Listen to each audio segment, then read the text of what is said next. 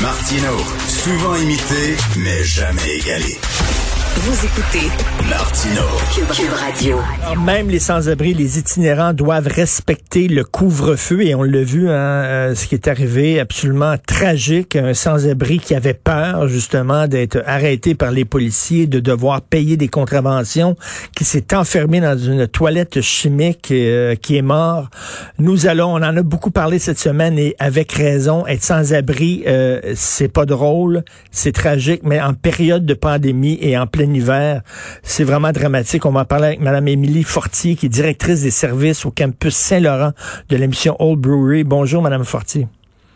Oui, bon matin. Euh, ben, régulièrement, tous les jours, je passe sur l'avenue du Parc et je les vois, les sans-abri autochtones euh, nous euh, au coin de Milton et du Parc, qui sont là euh, régulièrement tous les jours. Et là, ben il y en a un de cette gang-là qui est, qui, est, qui est mort de froid. ça prend toujours une tragédie pour qu'on allume. bon, là, il y a des gens qui disent on devrait soustraire les sans-abri de cette obligation de respecter le couvre-feu. Qu'est-ce que vous en pensez? Bon, j'ai beaucoup de difficulté à me prononcer sur mhm. ça, puisqu'il y a quand même des, une idée euh, quand on on nous a assuré que les policiers bon, seraient coopérants et tout. La difficulté avec le couvre-feu, c'est que ça l'induit automatiquement aux, aux, personnes en situation d'itinérance. On parle aux personnes autochtones, mais aussi, par, exemple, les gens qui voudraient aller dans un site d'injection supervisée ou avoir accès à n'importe quel service, ça les isole. Donc, ça met tout de suite une espèce de, de climat de peur. Effectivement, en ce moment, il manque de, l'espace à Montréal. On a eu des bonnes nouvelles dans les derniers jours pour des places d'hébergement temporaires supplémentaires. Oui. Mais quand même, ça fait déjà plusieurs semaines qu'on qu'on réclame ça parce que avec les éclosions, certains sites qui doivent fermer, on doit ou avoir moins de place, ça, finit par manquer d'espace. et ceux qui en, qui en, qui en écopent le plus, c'est clairement les personnes les plus vulnérables. Donc, on parle souvent de, la population autochtone, euh, les consommateurs, les gens qui ont des problèmes de santé mentale, pour qui les ressources traditionnels, si on veut, répondre moins aux besoins, ils vont moins les rejoindre. On espère que les policiers vont avoir assez de jugement là, pour dire là, de faire la différence entre un citoyen ordinaire et un sans-abri. On est capable, en regardant quelqu'un, si c'est un citoyen correct ou euh, normal, qui, qui, a une job et tout ça, qui est dehors juste parce que il veut, il veut aller voir un ami, puis quelqu'un qui vit dans la rue.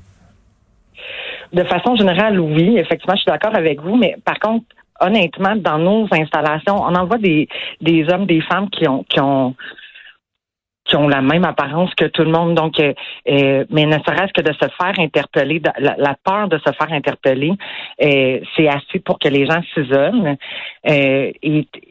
bon, les policiers ont un bon jugement, mais on a vu quand même quelques situations où ils ont soit pas cru ou bien n'ont pas intervenu de façon adéquate je dirais que la relation avec les policiers est toujours euh, assez tendue, mais malgré qu'il y a eu beaucoup, beaucoup d'améliorations, particulièrement dans le centre-ville, dans et il y a des gens aussi, il y a des gens qui sont sans abri puis qui se méfient des refuges, qui ne veulent pas y aller. Il y a, différentes sortes de sans-abri. On peut pas les mettre toutes dans le même sac, mais il y en a qui sont des gens un peu asociaux, qui veulent rien savoir des, des refuges et qui préfèrent vivre dans la rue. Oui, tout à fait. Puis c'est un peu euh, pour ces, ces personnes-là que les haltes chaleur euh, existent ou qu'il y a des travailleurs de rue qui, qui travaillent pour essayer de, de, les rejoindre. Il faut comprendre que des refuges, c'est aussi accepté de vivre en, en communauté, dans un groupe. Euh, on a un système en place, il y a des règles, donc des heures pour rentrer, des heures pour sortir, des heures pour prendre sa douche, des heures pour... Donc, il y a, il y a un cadre très, très structuré et on a mis en ces, règles-là pour que ça soit viable à l'intérieur et sécuritaire pour chacun. Le cadre est encore plus structuré depuis euh, euh, qu'on vit euh, dans une ère pandémique. On travaille très fort pour essayer de trouver des modèles qui font en sorte que les personnes qui ont des problèmes plus graves de consommation ou de santé mentale ou qui ne veulent pas être toujours en, contact avec d'autres soient reçues dans, dans dans des différents services. Hmm. Je pense entre autres où on a développé là, dans les dernières semaines euh, des services plus adaptés là, au niveau euh, de l'ancien hôpital Royal Vic, là, où on, met en place un, un programme de gestion d'alcool pour l'instant réservé aux personnes qui ont la COVID, mais euh, qui était quand même un projet qui était prévu là, pour pouvoir accommoder, entre autres, ceux qui sont refusés souvent dans les refuges traditionnels à cause des problèmes de consommation. Mais c'est ça, il y a ce qu'on appelle des wet shelters, finalement. Il y a des gens qui disent, moi, je vais pas dans un, dans un refuge, dans un foyer, parce qu'on n'a pas le droit de consommer de l'alcool.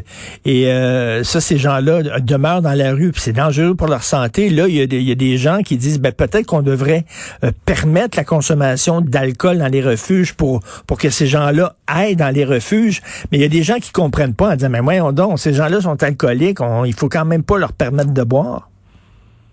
Mais tout est une question de autant de services que de sécurité. C'est-à-dire que euh, pour avoir euh, à la mission Burry, on a des grands dortoirs. Donc avant la pandémie, un des plus grands dortoirs, c'était 70 personnes avec des lits superposés. C'est difficile d'avoir plusieurs personnes intoxiquées dans un contexte comme ça et que tout le monde soit en sécurité.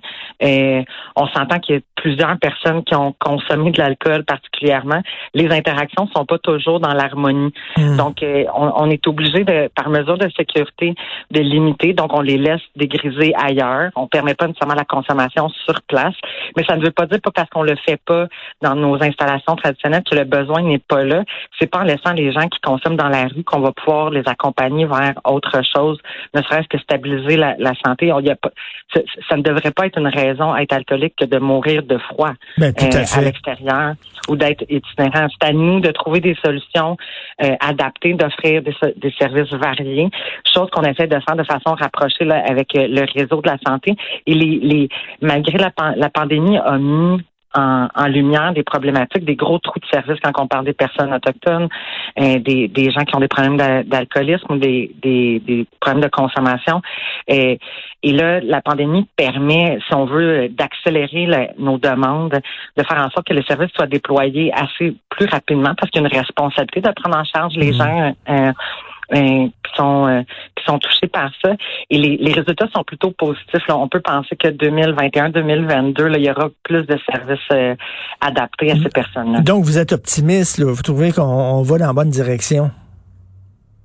il y a clairement des motivations de travailler ensemble, autant au niveau du réseau de la santé que de d'autres organismes qui, qui, quand on a demandé le support dernièrement, là, entre autres pour travailler auprès des personnes alcooliques ou de différentes cultures, nous ont, partagé leur expertise. Il y a réellement un intérêt de tous tous les partenaires impliqués là, à faire en sorte que les personnes soient prises en charge et en sécurité et que les services soient surtout adaptés. Notre, notre objectif, c'est que la personne se soit confortable, se sente confortable pour pouvoir la maintenir dans nos services et apporter un petit peu d'aide ça donne rien de leur demander de, de, de citer dans notre cadre, si je peux me permettre, hmm. si euh, c'est pour ne pas les aider. C'est à nous de trouver un cadre qui convient. Exactement, puis de les attirer, pas pas pas que ces gens-là disent ah moi j'ai pas ma place là-dedans, puis je vais je m'en vais dans la rue. Là c'est c'est c'est vraiment pas bon. Il faut donc que ces gens-là se sentent accueillis, euh, puis euh, respectés aussi. Puis c'est très complexe hein, la situation des sans-abri parce que bon il y a des gens, il y a beaucoup de gens qui ont des problèmes psychiatriques avec la désinstitutionnalisation on les a sortis des hôpitaux, mais on les a pas vraiment aidés euh, euh, à, se faire une place dans la société. Donc, ils se retrouvent dans la rue. Euh, il y a des gens qui ont des problèmes de consommation. Il y a des gens qui ont perdu leur job. Ça prend pas de temps pour se retrouver dans la rue. Tu peux plus payer ton loyer. Boum, boum, boum. Tu déboules l'escalier. Tu te retrouves dans la rue. Puis il y a des jeunes aussi qui font ça par trip aussi peut-être. Ils sont en fugue. Peut-être qu'ils quittent un foyer toxique, des parents qui les battaient, qui les agressaient, qui se ramassent dans la rue. Donc, c'est c'est assez complexe comme portrait. C'est extrêmement complexe. Il existe une panoplie de services et d'initiatives de ressources communautaires qui se spécialisent avec chaque groupe que vous avez nommé. Euh, maintenant, il y, a, réellement un trou de service, si on veut, qui entre l'hébergement d'urgence et les problématiques plus complexes de consommation euh, et de santé mentale. On a certains services spécialisés là, se sont déployés dans les dernières années là, qui fonctionnent extrêmement bien. Là. Je pense au Prisme et au SPI. Vraiment, euh, un exemple, si on veut, de modèle de partenariat où c'est vraiment le réseau de la santé qui vient dans nos services, donc des psychiatres, des infirmières, des travailleurs sociaux, qui vient dans les services euh, voir les gens plutôt qu'on impose aux personnes d'aller dans le système hospitalier qui est pas adapté à eux et qui de toute façon vont le rejeter éventuellement, ne vont pourront pas euh, supporter ou créer le, le, filet social dont ils ont dont ils ont besoin. Maintenant, il, faut avoir une solution adaptée pour chaque problématique. Qu'on parle de jeunes avec un premier épisode de psychose, qui a des problèmes de dépendance chronique. En tout cas, là, il y a des bonnes nouvelles, comme vous dites, le Centre Pierre Charbonneau à Montréal qui va accueillir 112 personnes en situation d'itinérance à compter de demain. Euh, mais il y a des mauvaises nouvelles. On a vu ça. Il y a de plus en plus d'itinérants à Montréal qui font des psychoses parce qu'ils consomment des amphétamines. Oui, effectivement, dans les dernières années, ben, dans les derniers mois, en fait, on a eu des records sur doses opioïdes. Il y a également quelque chose qu'on voit qui circule, qui change au niveau des amphétamines. On le voit auprès des personnes qui fréquentent nos services. Ça a un impact assez majeur de, de vie communautaire, si on veut. Puis, tu sais, des gens qui viennent nous voir le lendemain pour dire, je sais pas, j'ai pris comme d'habitude, mais je filais pas bien, puis j'ai failli perdre la tête, j'ai failli perdre la carte, euh, ou qui se ramassent à l'hôpital. On a euh, à la Mission Bury une navette euh, qui qui coordonne, si on veut, les places disponibles, puis qui se promène ah un peu partout pour essayer de trouver des gens. Et déjà depuis le début de l'hiver, les intervenants ont dû faire plusieurs interventions sur des gens qui étaient soit en psychose toxique ou en détresse liée à la consommation. Euh, réellement, on le sent. Et c'est sûr que le couvre-feu rajoute à tout ça parce que tout ça se fait en de façon plus isolée. Donc, euh, un des principes en, euh, de prévention, de réduction des méfaits, c'est de consommer à plus qu'une personne pour que l'autre personne puisse euh, t'aider si jamais il y a de la détresse. Et là, le couvre-feu vient assombrer, puis vient rendre plus complexe cette, cette approche-là. Donc, on a bien hâte que l'hiver se, se termine, puis qu'on puisse retrouver un petit peu les, les, nos bases de ce qu'on essayait de construire avant la pandémie. En tout cas, une façon qu'on peut aider, bien sûr, c'est, j'imagine, vous prenez des dons à l'année longue aussi là, dans les organismes comme ça, euh, parce que c'est vraiment extrêmement tragique la situation des gens dans la rue. C'est pas un choix. Là. Les gens qui disent ils ont choisi de vivre dans la rue, là, absolument pas. C'est pas un choix. Je le dis tout le temps. Ici, on est devant le parc Émilie Gamelin, les, studios de Cube Radio, puis euh, euh, ce qu'on voit à longueur de jour, ça déchire le cœur, la situation de ces gens-là dans la rue. Donc, euh, heureusement, il y a des gens comme vous, Madame Fortier, qui prenez soin de ces gens-là. Donc, merci beaucoup, Émilie Fortier, directrice des services au campus Saint-Laurent de la mission Old Brewery. Merci. Merci, bonne journée.